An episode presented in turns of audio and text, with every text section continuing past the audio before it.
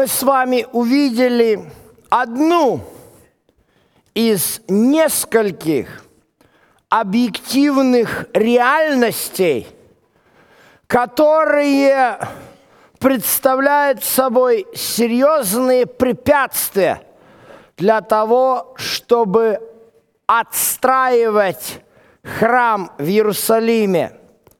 И первое из этих препятствий – это то, что подобное мероприятие или предприятие непременно вызовет кровопролитную войну. И для меня лично призывы с христианских кафедр евреям идти воевать выглядят весьма лицемерно. Как это, понимаете, этим проповедникам, большинство из которых американские, очень легко отправлять чужих детей на убийство. И это, конечно, вызывает у меня серьезный вопрос. А понимают ли эти проповедники вообще то, о чем учит Христос, которому они служат? Но есть еще одна более серьезная проблема, она уже касается не политики, она уже касается непосредственно богословия. Давайте посмотрим на вторую. И вот что говорится нам в 43 главе книги Иезекииля, когда речь идет о жертвеннике храма. Написано очень конкретно, что в новом храме должен быть жертвенник для приношения всесожжений и для крапления на него крови. Дальше идет подробное описание огромного количества овнов, тельцов и, и других жертвенных животных, которые нужно на этот жертвенник будет приносить.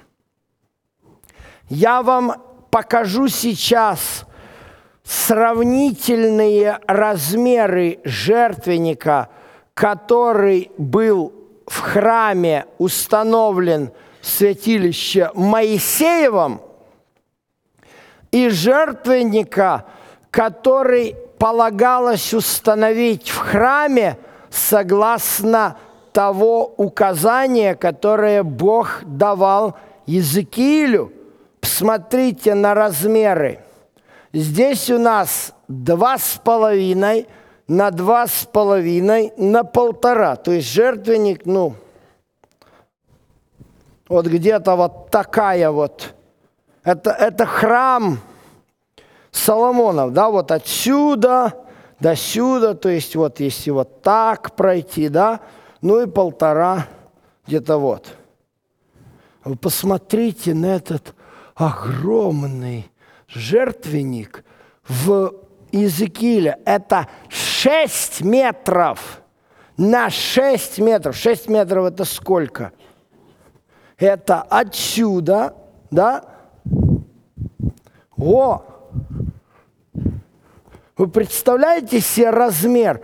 И это получается туда, в сцену.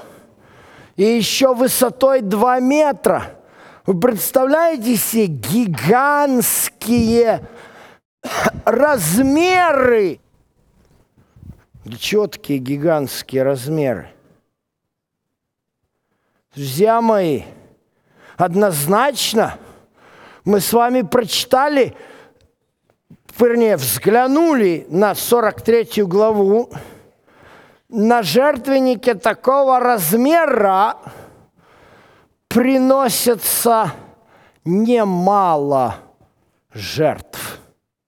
Крови проливается немало. А интересно, с какой целью вдруг сегодня, но если не сегодня, то завтра, согласно этих идей, должен снова в Иерусалиме быть отстроен храм с этим гигантским жертвенником для того, чтобы приносить на нем десятки овнов, козлов и тельцов. А эти слова из пророчества Исаи, что уже не потеряют смысл? Посмотрите, вот фундаментальное пророчество о том, что делает Мессия, страдающий раб из книги пророка Исаи – 53 глава. «Но Господу угодно было поразить его, он предал его мучению».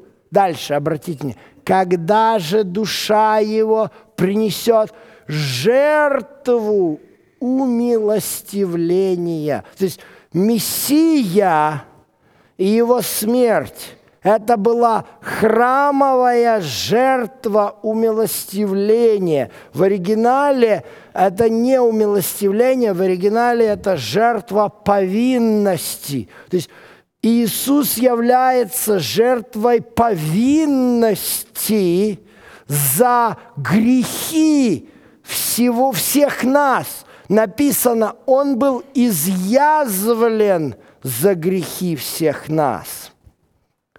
И вот исполнение, смотрите, что Иоанн Креститель говорит ученикам, когда видит Иисуса идущего. Вот агнец Божий, берущий на себя грех мира.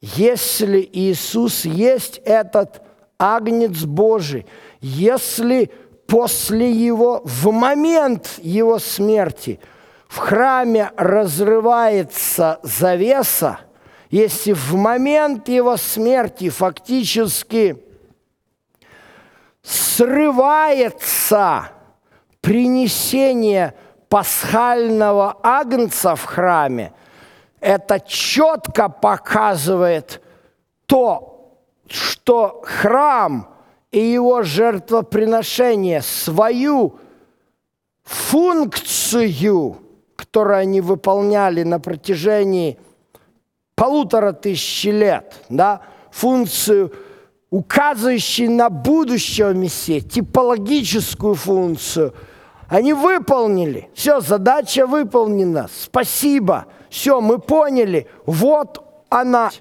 Это все восстанавливать. Опять же, друзья мои, если бы я перед вами стоял здесь как ортодоксальный иудей, то я бы сказал, о, ну, Бог в Торе заповедовал массу заповедей, которые нужно было исполнять, принося жертвы. Вот будет отстроен жертвенник, и мы будем эти заповеди выполнять. Но это же не иудеи говорят, что жертвенник такой должен быть построен. Это же христиане говорят – и я вот думаю, те проповедники, которые так говорят, они эти стихи вообще читают или они забыли вообще об этих стихах? Вообще много интересного, интересных деталей есть в этом удивительном пророчестве пророческом видении Иезекииля. Частности, если начать, знаете, не просто говорить общими фразами или лозунгами, а если начать вчитываться буквально, то там много чего можно накопать. Вот, например, давайте возьмем такую личность, князь. Кто такой князь? Написано, 46 текст.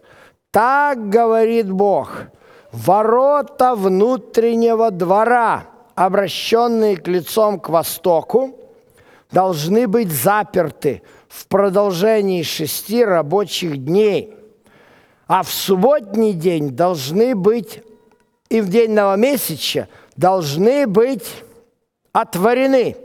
Князь пройдет через внешний двор и станет у вереи этих ворот. Хм, кто этот князь? Сколько раз мне приходилось слышать истолкование этого текста, что этот князь – это Мессия.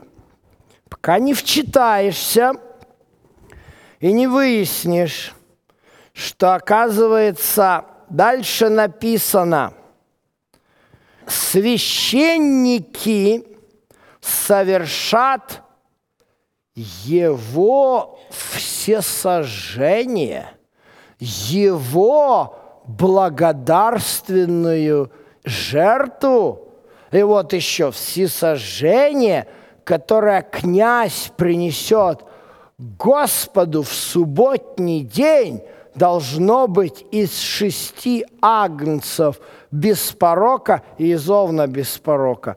Скажите, пожалуйста, или когда-нибудь читали, чтобы Иисус совершал жертвоприношение? Знаете, Иисус очень часто бывает в храме по евангельским повествованиям. Но чтобы Иисус совершал жертвоприношение, какой в этом смысл? Абсолютно никакого.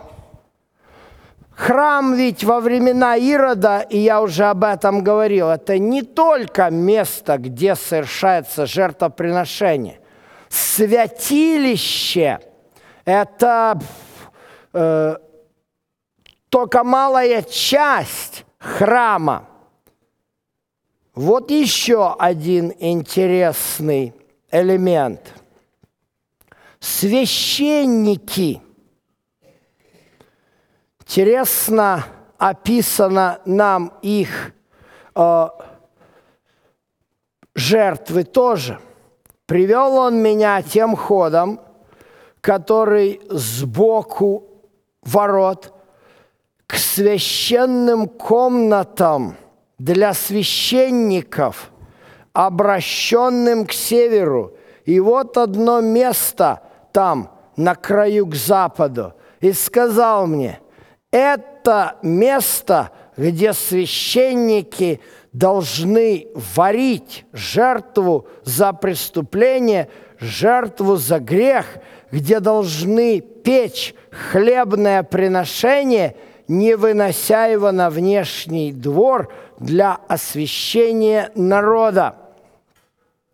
Мне часто приходится слышать, когда я задаю вопрос многим богословом футуристического направления. А вот что делать с жертвами в храме? Они говорят, а, это там не проблема. Храм будет стоять, жертвы-то там будут только символические. Друзья мои, посмотрите, сколько времени и места у Иезекииля отведено жертвам и действию священников. Кстати говоря, эти священники здесь поступает в точности, как делается по книге Левит. То есть священники берут мясо жертв за грех, заносят его вот э, сюда от жертвенника на святое место, и там у них стоят котлы, они это мясо варят, а потом это вареную говя, э, а, а, ягнятину и козлятину они без соли вообще, без ничего, они едят. Это символизирует то, как они жертвы на себя берут грех людей. Друзья мои, это должно случиться. Так наши грехи должны быть удаляемы. Не кажется ли вам, что у нас есть, оказывается, уже храм? Посмотрите, о каком священнике говорит нам апостол Павел в послании к евреям. Главное же в том, о чем мы говорим, есть то, что мы имеем такого первосвященника, который воссел одесную престола величия на небесах. Он есть священнодействователь святилища и скинии истиной, которую воздвиг Господь, а не человек. Друзья мои, я вот не понимаю многих христиан. Если у нас есть такой священник, который на небе все проблемы нашего греха решает, какой смысл ожидать восстановления храма, в котором опять будут какие-то священники, которые будут за наши грехи кушать вареную, несоленую, неперченную э, баранину и козлятину. Не кажется ли это возврат в прошлое? Понимаете, друзья мои, мне часто непонятна непоследовательность очень многих э, исследователей Библии, которые говорят, например, заповедь о субботе – это Ветхий Завет. Заповеди другие, которые четко записаны нам в законе Божьем. Это все Ветхий Завет. И тут же разворачиваются и говорят о том, что в новозаветнее время, оказывается, должен быть восстановлен ветхозаветный храм. Друзья мои, вот она проблема. Исследование Библии требует последовательности, а не вырывания стихов из контекста. Вот еще одна интересная проблема. И это опять же проблема реалий.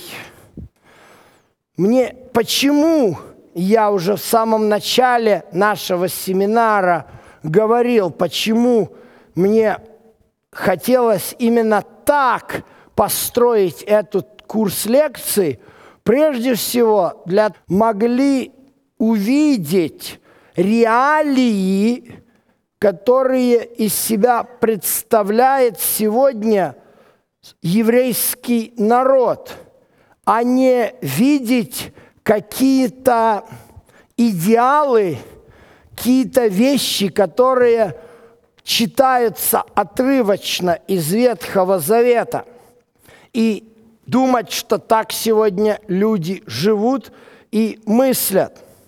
Смотрите, например, вот на такую заповедь, которая дана священникам в 44 главе Иезекииля и в 25 стихе.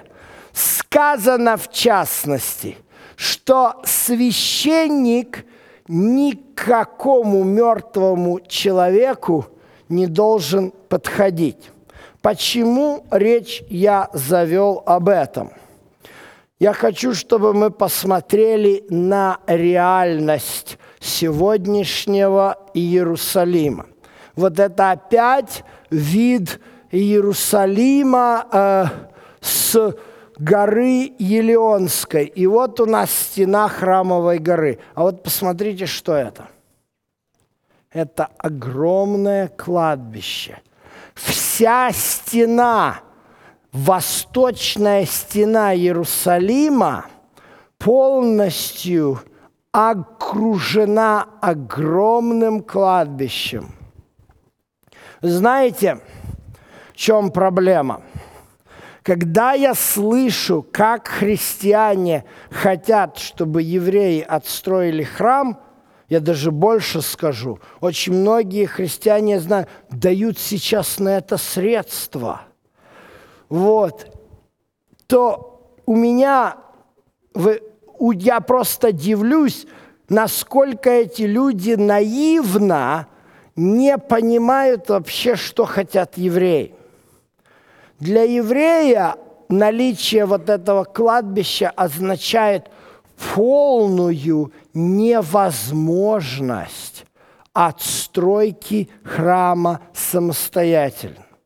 Я вам скажу, 1967 году, когда Израиль а, одержал победу в шестидневной войне и Старый город, который мы видим, стена, это была раньше иорданская территория, оказался в руках израильских парашютистов. Генерал Маше Даян, министр обороны, торжественно вошел на Храмовую гору. И оттуда он позвонил премьер-министру Леви Эшколю и задал ему конкретный вопрос. Все, мы очистили Э, нашу храмовую гору от арабов. Что нам делать? Взрывать эту мечал весь израильский равинат. И через два часа позвонил Моше Даяну и сказал, поворачивайтесь, уходите. Ничего не вздумайте делать мусульманским мечетям. Друзья мои, это раввины постановили. Знаете почему? Потому что согласно иудаизму, даже если это все взорвется и полностью очистится, куда это кладбище деть? Предположим, сейчас начнут это кладбище срывать. Согласно законам книги Левит, все станут нечистыми. А очищаться чем? Пепел рыжей телицы – ну ладно, не будем даже касаться вопроса того, что они не знают, как вывести сейчас генетически эту рыжую телицу. Но телицу-то надо заколоть на жертвеннике, а жертвенника-то еще нет. Получается круг. Получается замкнутый круг. Согласно иудаизму, этот круг – разомкнуть может только сходящий с неба богопосланный Мессия.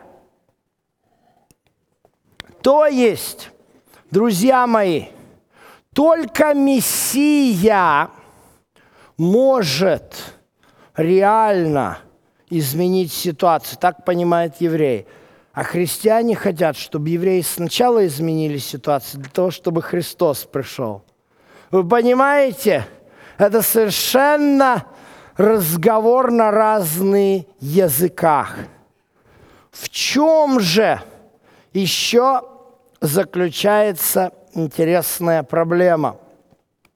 47 глава описывает нам видение Иезекииля о том, что храм – это нечто большее, чем просто территория.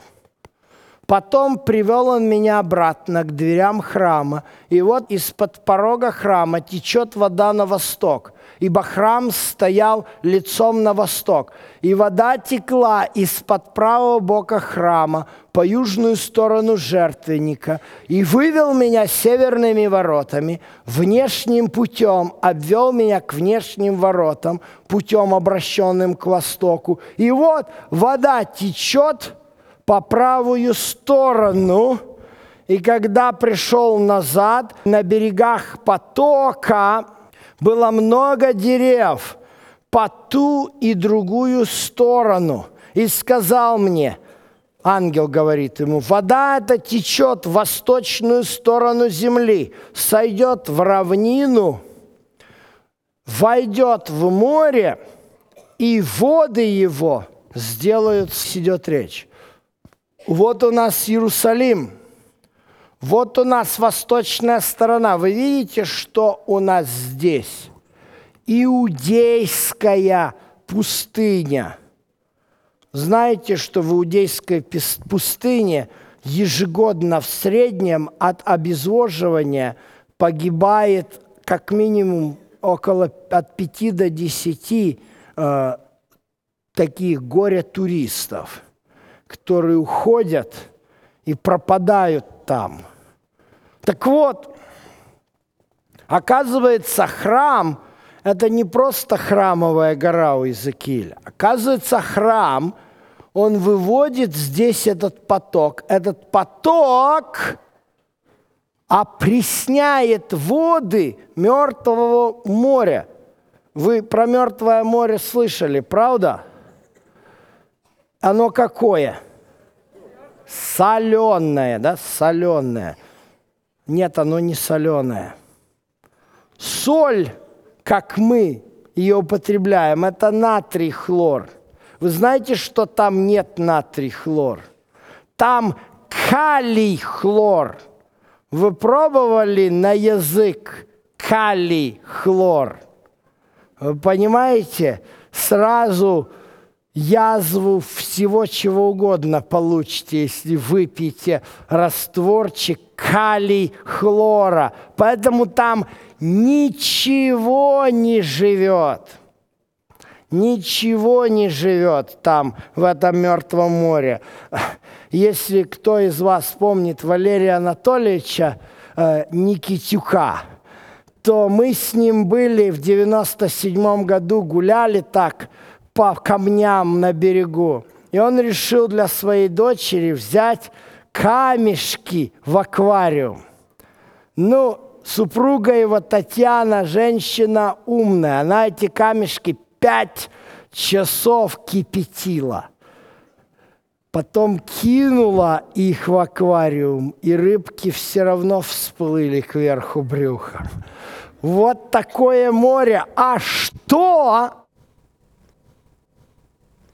предлагает нам Господь с этим морем сделать?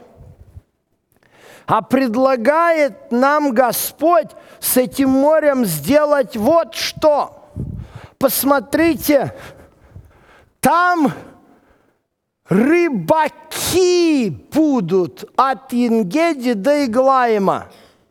В мертвом море рыбу ловить можно будет, а иудейская пустыня – фруктовые деревья давать будет. Вы видите, оказывается, какой этот интересный храм? Так вопрос возникает, будет этот храм или не будет? В чем этот храм, к сожалению, был построен? Но Почему он был построен?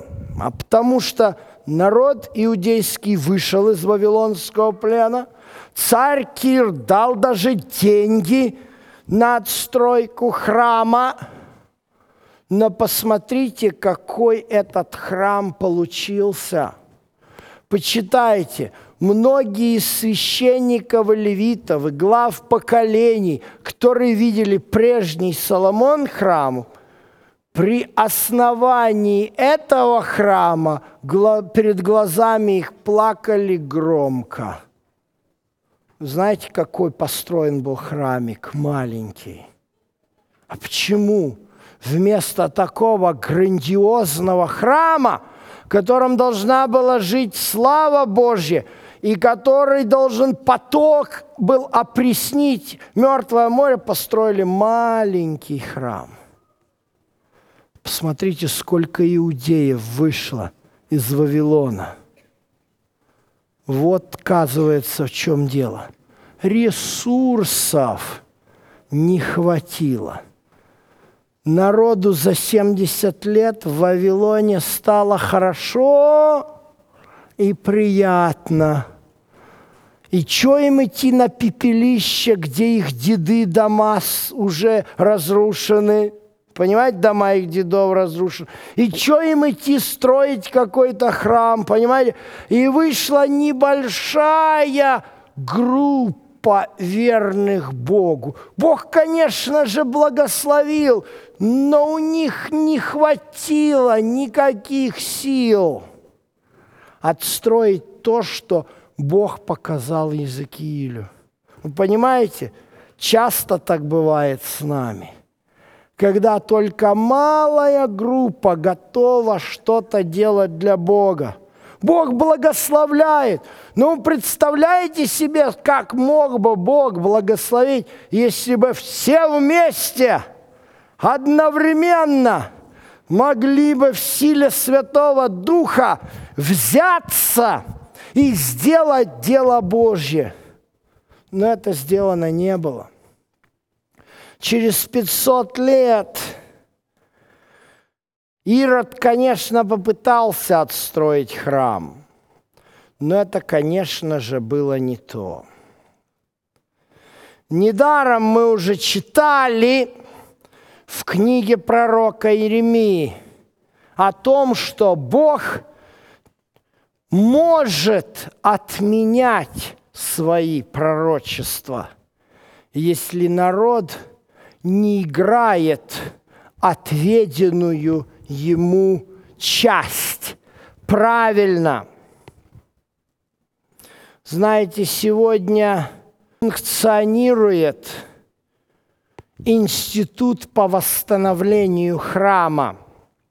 Я туда часто ввожу экскурсантов, христиан, для того, чтобы они могли убедиться, что эти люди стремятся построить и восстановить храм по плану, который был у Ирода, а не по плану, который Бог дал Иезекиилю. Что же тогда будет с планом, который Бог дал Иезекиилю. Давайте внимательно вчитаемся в слова Иезекииля, которые записаны в 47 главе 12 стихе, для того, чтобы речь, когда речь идет о потоке, вытекающем из-под жертвенника – и опресняющем мертвое море. Написано, у потока по берегам его, с той и с другой стороны будут расти всякие дерева, доставляющие пищу. Листья их не будут увядать, плоды их не будут истощаться. Каждый месяц будут созревать новые, потому что вода для них течет из святилища. Плоды их – будут употребляемы в пищу, а листья во врачевание. Вы где-нибудь читали подобные стихи? Друзья мои, это же написано в последней главе книги Откровения. Вот как Бог решает проблему. Да, Он хотел – преобразовать землю израильскую. Да, он хотел, чтобы иудейская пустыня стала садом. Да, он хотел, чтобы мертвое море, можно было в нем рыбу ловить. Но когда это не получилось, и народ не вышел, и народ не пошел, Бог не поставил крест – на своих планах. Он дает большее сегодня каждому из нас. На новой земле будет этот поток. Храма, кстати говоря, там не будет. Он там не нужен. Но поток будет. Будут деревья. Будет дерево жизни. И будет не просто маленькая территория – по площади сравнимая еле-еле с половиной Московской области, а будет вся земля, которую Бог отдает каждому. Она верует в Него и готов с верою идти совершать его дело. Готовы ли вы к этому?